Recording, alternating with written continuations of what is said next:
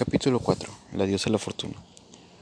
En este capítulo nos muestra la historia de cómo en la antigua Babilonia había como un consejo donde cualquier persona puede acceder y compartir su sabiduría. Un buen día, varias personas están en ese consejo hablando sobre la diosa de la fortuna, qué es, cómo nos beneficia y por qué algunos hombres los han beneficiado más que otros.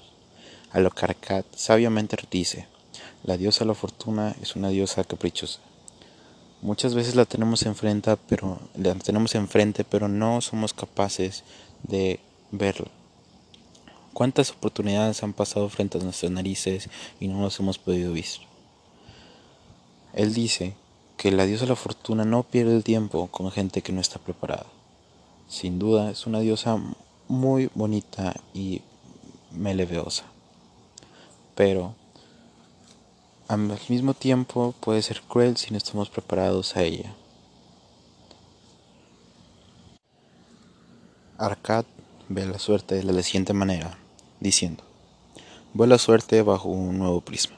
Creía que era algo deseable que podría llegar cualquier hombre sin que esté realizado esfuerzo alguno. Ahora soy consciente de que no se trata del consentimiento que uno puede provocar. He aprendido, gracias a nuestra discusión, que para traer la suerte es preciso aprovechar de inmediato las ocasiones que se presentan. Por eso el futuro me, esforzaré en sacar el máximo partido posible de las ocasiones que se me presentan.